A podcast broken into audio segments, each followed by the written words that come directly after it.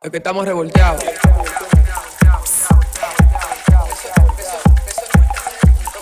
Es que, es que- es estamos revolteados.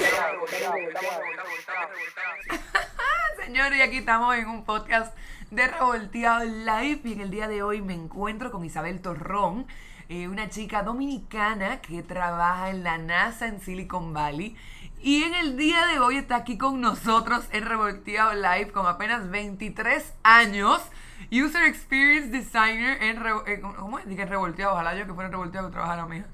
En la NASA. O sea, en la NASA, señores, bregando con cohetes y esa, esa cosa. Bueno, yo soy súper fan de, de, de todo el astronauta y la otra, la que yo que in the sky y todas esas mujeres. Yo imagino que, ¿cómo se siente de que ver esas gente de que sentada en un conference table y tú di que hay un astronauta que acaba de llegar, de llegar del espacio?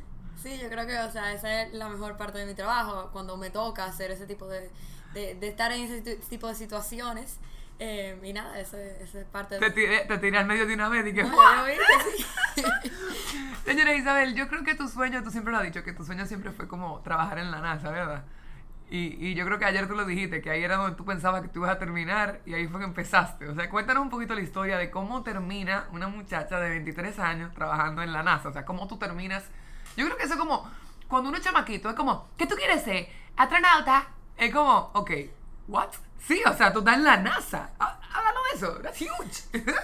Sí, o sea, cuando yo vi, yo tenía como 15 años, vi que la exploración aeroespacial eh, existía en vida real, o sea, no era algo de película, eh, yo lo veía por televisión, pero era en live, como que cuando la gente de verdad se iba a lanzar al espacio.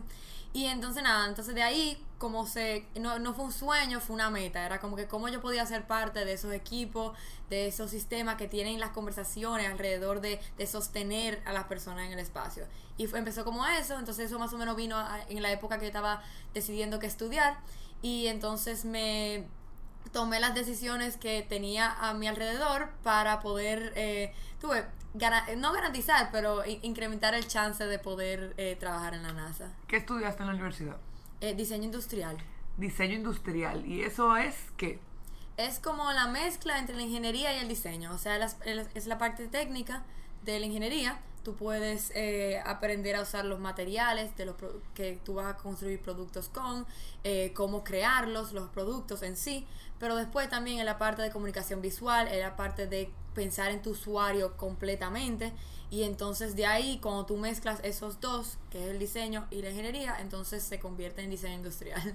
Ok, interesantísimo. Y sobre todo de, la parte de usuario, como estabas diciendo, que, que podemos hacer que la experiencia del usuario, en este caso, yo no sé si tú trabajas eh, con miras al astronauta o a quién dentro de la NASA o dentro de los proyectos que trabajas, sí se puede decir. O sea, sé que trabajas la parte de user experience, de como la experiencia de esta persona o de este usuario.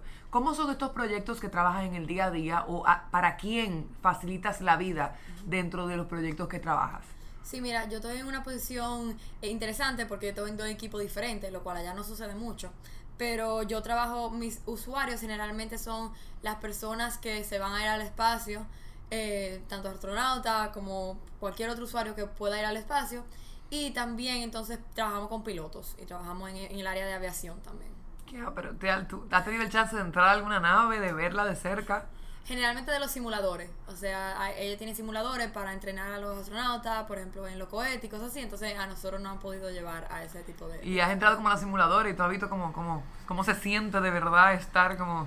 Bueno, no, lo que yo he tenido eh, el placer de estar son estáticos, o sea, no se mueven. Oh. Eh, te- tengo uno que no, que creo que me va a tocar pronto, eh, que, que sí se mueve, entonces vamos a, vamos a empezar a probar ese.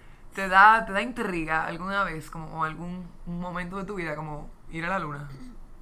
Bueno, mira, yo no, o sea, yo digo como que yo no lo voy a, a buscar, eso no, yo nunca quise ser astronauta, eh, pero si la oportunidad se me regala, o sea, yo no pudiera, yo creo que en ese momento yo no pudiera decir que no. Pero- que mira Isabel, tenemos que ir para la luna porque tenemos que ver si lo que tú estás diseñando allá funciona, entonces ponte el traje y vámonos. O sea, yo creo que en ese momento eso no, no sucede así. No, claro, claro, yo te digo, en el caso hipotético sí. de que fuera como, ¿cuál fuera tú, tú dijeras? No, mira, no, yo para la luna no voy, a mí en los pies en la tierra y mana. Bueno, yo creo que tradicionalmente yo soy así, o sea, yo lo, lo pillé aquí y olvídate que yo no me voy a montar, a mí me da miedo las montañas rusas esa cosa. Pero, o sea, yo creo que si la oportunidad se da así, tan fácil, lo cual no es así que funciona, pero si se da, yo no creo que yo pudiera decir que no. O sea, yo dije, bueno, yo creo que, yo creo que una oportunidad es como once in a lifetime, de que vamos para la luna, vamos para la luna, mi hermano. ¿Qué es lo que más te llama la atención del espacio?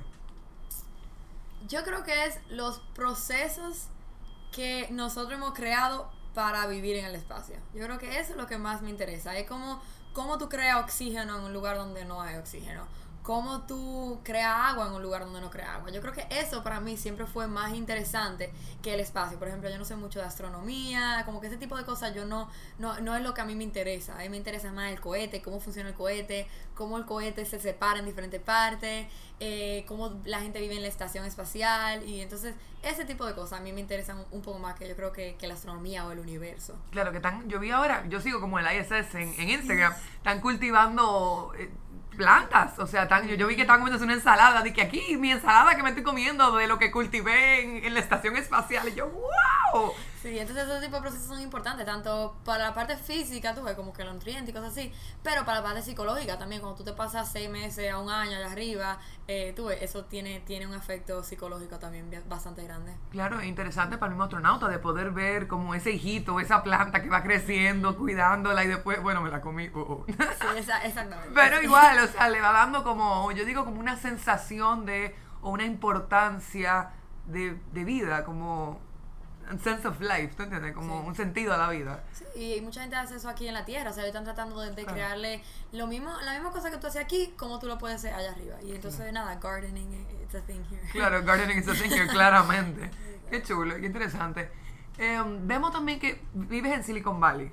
¿Qué, ¿Qué ves? O sea, hay muchos tabús de Silicon Valley, sobre todo aquí en República Dominicana. Es como, ¡ay, Silicon Valley allá! ¿Y tú crees que es Silicon Valley tú te vas a encontrar con Mark Zuckerberg caminando?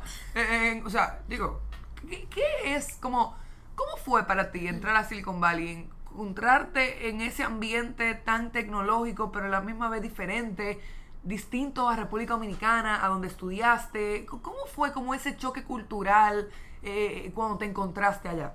Sí, o sea, y la realidad es que tú nunca sabes quién está al lado de ti. O sea, tú nunca sabes si la persona al lado de ti tiene una compañía de billones de dólares. O sea, entonces eso es como que, ok, te, te da un choque de realidad cuando tú estás hablando con alguien y te hablan de los proyectos que tienen.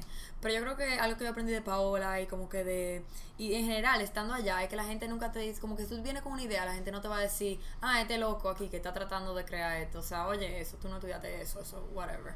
Eh, pero te dice, ok, ¿en qué te puedo ayudar? O sea, tú tienes ideas y ellos no te van a decir, ah, qué loco, pero te van a decir, ok, eh, mucho, o sea, no te van a, tal vez no te van a decir muy chulo, pero te van a decir, ¿en qué te ayudo? Y entonces eso eh, se crea, yo creo que Paola habla mucho de eso, que es el mindshare. Y entonces eso, es como, como tú puedes crear un, un lugar donde no hay tanto competencia, es más eh, soporte mutuo porque todo el mundo está tratando de hacer lo de ellos.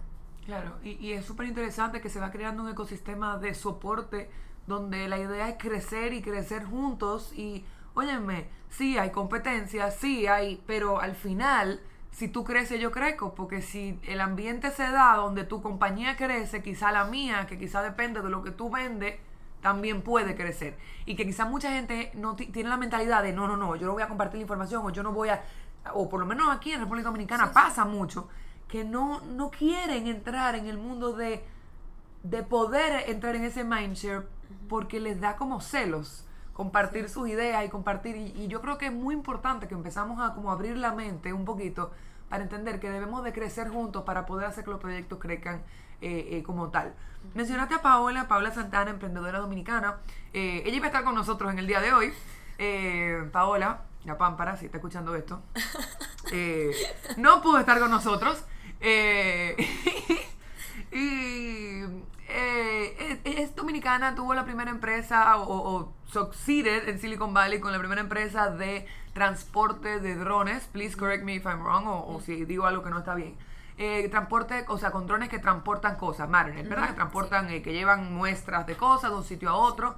Y luego una cosa fue llevando a la otra y ahora está trabajando en lo que es The Social Glass, que viene siendo un software ecosystem de... Ah, me lo aprendí oh. ¿Qué te pasa? Un software ecosystem que, que busca que los gobiernos sean más inteligentes y trabajar con los gobiernos para poder llevar eh, los gobiernos al siguiente nivel, poder eh, eh, trabajar de una manera más inteligente, empezando con Micro, ¿verdad? Que viene siendo como un Amazon para gobiernos. Y están trabajando ¿Hiciste tu actualmente. Ah, me toca, me toca hacerla. Entonces, Micro, ahora mismo están con Micro, tienen órdenes. ¿Cómo ha sido la tarea, el reto? Sé que estás trabajando muy de cerca con Social Glass. Eh, ¿Cómo ha sido, primero, cómo se conocieron tú y Paola, que son dos dominicanas en Silicon Valley? Y yo creo que esa es la primera pregunta y vamos a dejarlo ahí. Después vamos a empezar siguiendo hablando de, tu función o tu rol en Social Glass, que, que es también algo gigante. Y yo sé que esto es el primer paso. Micro es como, como la primera cosita de todo lo que viene con Social Glass. Bueno, yo conocí a Paola porque, actually, en, de camino allá, cuando yo me estaba mudando, eh, me encontré a alguien en el aeropuerto y me dijo, ah, hay una dominicana allá de los drones. Y yo no sabía, no sabía quién era Paola, de verdad que no. Eh, y entonces, nada, de ahí yo llegué, le mandé un LinkedIn message y de ahí entonces nos reunimos una vez. Ella estaba buscando diseñadores, yo soy una diseñadora y yo dije, bueno, pues vamos a ver qué, como que, qué- cómo podemos trabajar juntas. Y nada, y básicamente de ahí empezó todo y, y, y nada.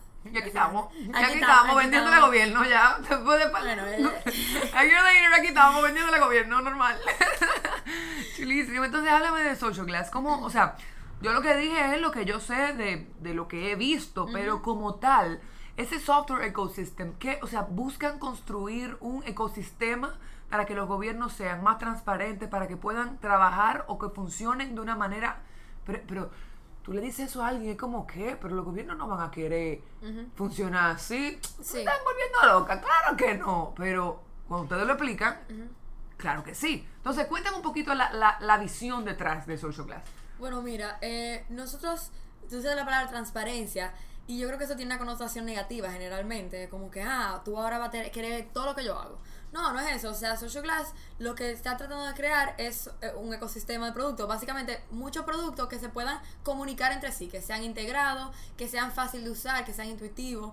Y entonces, así lo que tú haces es que tú creas que la persona dentro del gobierno, la persona que tiene la capacidad de cambiar muchos procesos que la- el público ve de día a día, o sea, que las personas interactúan, sean procesos electorales, sean procesos de tránsito, o sea, lo que tú lo que tú te imagines, todo lo que el gobierno controla básicamente y tiene el poder de afectar, que las personas que están tomando esas decisiones la puedan tomar con la mejor herramienta posible. Y que el diseño de esa herramienta y que la creación de esa herramienta estén hechas fundamentalmente para gobierno. Porque no es lo mismo tú tener un email que fue hecho para el sector privado, o sea, para una compañía privada, que y después simplemente se adaptó a gobiernos que tú tener un producto que de verdad sea creado para gobierno. Porque el gobierno tiene diferentes eh, necesidades, que porque se mueven en un ambiente diferente y ti- tienen que tomar decisiones diferentes que van a afectar a muchas personas. Entonces nosotros estamos tratando de que ese tipo de persona que está dentro de un sistema gubernamental, que está tratando de hacer sus, eh, su, su trabajo bien hecho y de verdad quiere hacer las cosas bien, tenga la herramienta para hacerlo. Claro, buenísimo. Y que yo creo que el mundo está cambiando y cada vez más nosotros, los, los residentes de los países, nosotros los que vivimos bajo los gobiernos y las personas que tienen poder, somos más exigentes y pedimos más transparencia, pedimos más cosas, queremos ver más eh, eh, cambios y, y sobre todo si no se adaptan a estos cambios como tal los gobiernos, eh, yo creo que va a ser imposible para ellos poder dar ese paso, porque el mundo va muy rápido y yo creo que hay que montarse como en la ola del cambio de la tecnología y de todas las cosas que están pasando hoy en día. Sí, y es más también para ellos poder ver, o sea, dónde va el dinero de, tu institución, o sea, dónde va eh, to- todas las comunicaciones, o sea, cuáles son los grupos que se están comunicando de día a día que ahora mismo tal vez no tengan esa facilidad. Y entonces para, para tú darle el insight al mismo gobierno de cómo ellos están operando, y entonces así ellos pueden tomar las decisiones necesarias para mejorar porque ya tienen la data, ya tienen la evidencia de cómo ellos están operando. Claro, buenísimo. Y entonces, tú en Social Glass o en Micro, ahora mismo, ¿qué, ¿cuál es tu rol? ¿Qué estás haciendo? Sí, bueno, yo soy la diseñadora de experiencia de usuario. Eh, yo estoy ahí como parte de colaboración con el equipo. Nosotros tenemos un equipo increíble eh, que se encarga todo de operaciones, hasta hacer que todo suceda. Y entonces nada, todo lo que, o sea, el diseño es más eh, eh, la comunicación, pero también es cómo es el trato de los clientes que estamos dando. Ayer Pablo me estaba diciendo algo muy bueno, que los clientes, los primeros clientes que tú tienes, tú los tienes que tratar muy bien. Tú tienes que garantizar que esos clientes, porque ellos son los que te están aguantando que tu producto esté fallando, que tu, tú estás tratando diferentes cosas, eh, diferentes formas de entregarle ese servicio. Entonces nada, garantizar que ese tipo de cosas se esté haciendo bien y que, que la, la compañía en sí... nada, te dando, te dando una buena, ca- un- buena calidad de producto y que el producto en sí también esté diseñado para alguien que, que de verdad lo vaya a necesitar y lo vaya y le vaya a funcionar. Claro. Y ahora yo quizás como, como viendo lo que estás haciendo en Social Class, viendo lo que estás haciendo en NASA, viendo que estás viviendo en Silicon Valley, lejos de tu familia, eh, ¿cómo encuentras como ese punto medio, esa balanza entre trabajo y vida? Como, ¿Cómo no te pierdes o no te vuelves loca? Bueno, yo me vuelvo loca a mí misma generalmente y eso es, es un, tema grande porque a veces yo me tiro más al lado de, de- del trabajo, pero el trabajo es estresado y viene de mí.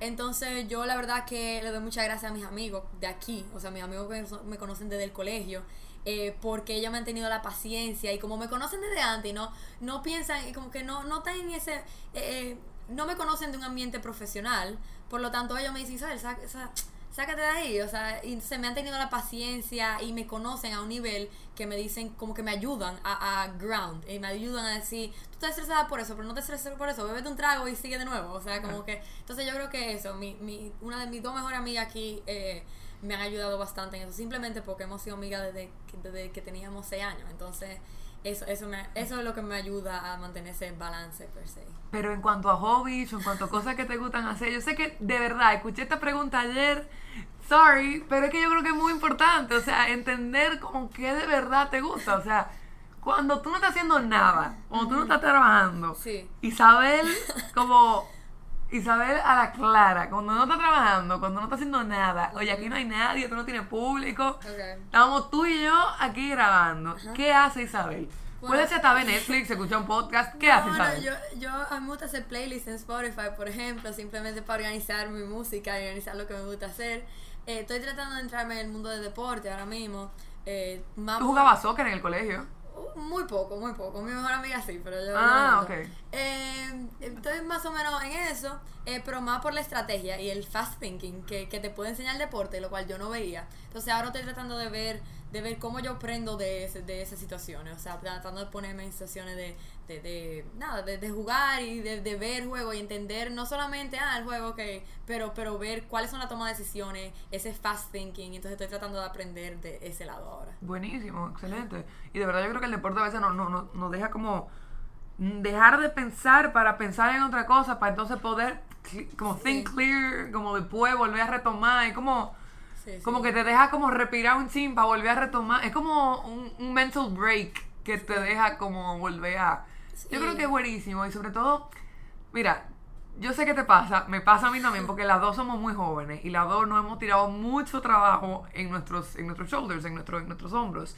Y es como, óyeme, ¿cómo, ¿cómo hacen tanto? ¿Cómo organizan su tiempo? ¿Qué, ¿Qué hacen para organizar su tiempo? ¿Cómo lo hacen?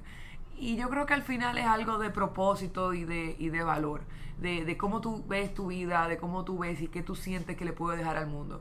En cuanto a eso, ¿qué, qué pensamientos o qué...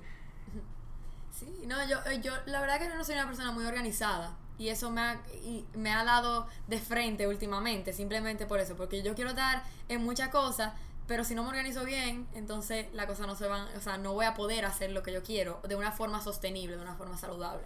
Entonces ahora yo creo que estoy tratando de reestructurar, usando Calendar, que yo nunca lo, nunca lo uso, eh, tratando de organizar un poco mejor mi tiempo, también enfocándome, por ejemplo, si yo estoy aquí ahora, enfocándome en esto, no tratando de volverme loca con lo que voy a hacer después. Eh, y eso ha sido muy importante, yo creo que Paula también me ha enseñado mucho de eso, simplemente porque el enfoque, o sea, el tiempo que tú le estás dedicando, si tú tienes una hora, pase algo, pues entonces dedícale esa hora y haz lo mejor que tú puedas en esa hora. Y eso es lo que a mí me cuesta hacer. Yo pre- prefiero como que tener el día entero, sentarme, pensar. Y entonces eso no es una forma efe- eficiente de trabajar. Entonces estoy tratando de ver, por, por eso, porque tengo muchos proyectos que quiero involucrarme. Sé que lo puedo hacer, ese no es el problema, pero necesito la organización y necesito la disciplina casi. Eh, para poder, eh, nada, seguir y poderlo hacer de una forma sostenible, por ejemplo. Claro, buenísimo. Y ahora que viene el 2020, una década nueva, muchísima gente poniéndose metas nuevas. No, excelente poder escuchar esto. O sea, que, que gente que quiere proponerse cosas, entender que no es que tú tengas muchas cosas. O sea, sí se puede hacer mucho. Es simplemente quizás organizarse y poder ponernos prioridades y decir, ok, mira, esto es lo que voy a hacer ahora, mañana esto, pasado aquello, y poder trazar metas. Me encantó lo que decías. Yo soy una persona, o sea, a mí me encanta decir que soy una soñadora inalcanzable porque me encanta soñar, pero ayer cuando te escuché decir, me encanta convertir los sueños en metas porque las metas son trazables, los sueños no. Yo dije, "Ca- caray, es verdad. O sea, es verdad. O sea, cuando tú pones una meta, tú le pones una fecha. A un sueño tú lo dejas como ahí, como, bueno, es un sueño. Bueno, y los sueños también, o sea, la palabra sueño creo que intimida, o sea, a mí me intimida, yo digo como que no, yo no, Sí, o sea, es que eso no, cierto. no es lo mío, una meta, bueno. como que la meta lo aterriza y, y es buenísimo, como vamos a aterrizar nuestras metas, vamos a ver cuáles son esas metas reales para ver cómo las podemos definir, apuntarlas en un papel y ver cómo las podemos pues hacer realidad. Tú dijiste ayer que, que tú te veías terminando trabajando en la NASA y estás empezando tu carrera laboral trabajando en la NASA, así que quién sabe lo que el mundo y la vida tiene para ti por ahí. Así que de verdad que me encanta tenerte aquí, para mí es un honor. No, igual, igual, gracias por la invitación. Eh, porque- me acuerdo que cuando te vimos en la NASA, en Revolteado hace unos años, que hiciste tu primera pasantía, fue de que necesitamos una entrevista con No, ustedes ella. fueron la primera entrevista, la primera foto, o sea, la primera persona que yo le mandé algo fue a ti. Es que de verdad, o sea, para mí fue como un honor tan grande ver como, o sea, esta chamaquita está en la NASA. O sea, this is huge. O sea, el que no se ha enterado de esto tiene que enterarse. tiene que enterarse, punto. Y, y es algo grande porque los sueños sí se cumplen, las metas sí se cumplen y se logran. Y yo creo que eso es lo que yo quiero dejar dicho con este, con este mensaje, con este podcast y sobre todo todo el que nos está escuchando, que a veces es muy fácil ponernos excusas, excusas y no, y no ver que sí son posible lograr las cosas. Eh, eh, Paola habla mucho y yo he aprendido mucho de eso y, y lo uso mucho, que es el moonshot, que es tirar como esa piedra a la luna, ese, ese sueño casi imposible, esa meta casi imposible, y después ir tras ella, ir, o sea, tras ella, lograrla. Y yo creo que eso fue lo que hiciste. Y, Y eso es, y el mucho yo creo que también, y lo vemos en social class, es, simplemente, o sea, tú tienes este mucho, tú tienes idea inmensa que tal vez es inalcanzable, pero ¿cuáles son los pasos que tú puedes tomar ahora para hacerla alcanzable? O sea, ¿cuáles son la- los sistemas que tú tienes que crear? ¿Qué tú tienes que aprender para poder en un futuro, tú ves, y como que subiendo los pasitos para llegar a eso, lo que algo que puede ser inalcanzable ahora mismo? o sea, eventualmente llega a la luna. Exacto. Me encanta. Isabel, gracias por estar con nosotros, chicos. Recuerden que estamos al aire de lunes a viernes de 9 a 10 de la mañana por Revolteado Live y todos los martes Revolteado Live Podcast. Muchísimas gracias por estar con nosotros y nos vemos el martes que viene. Bye bye. Es que estamos revolteados.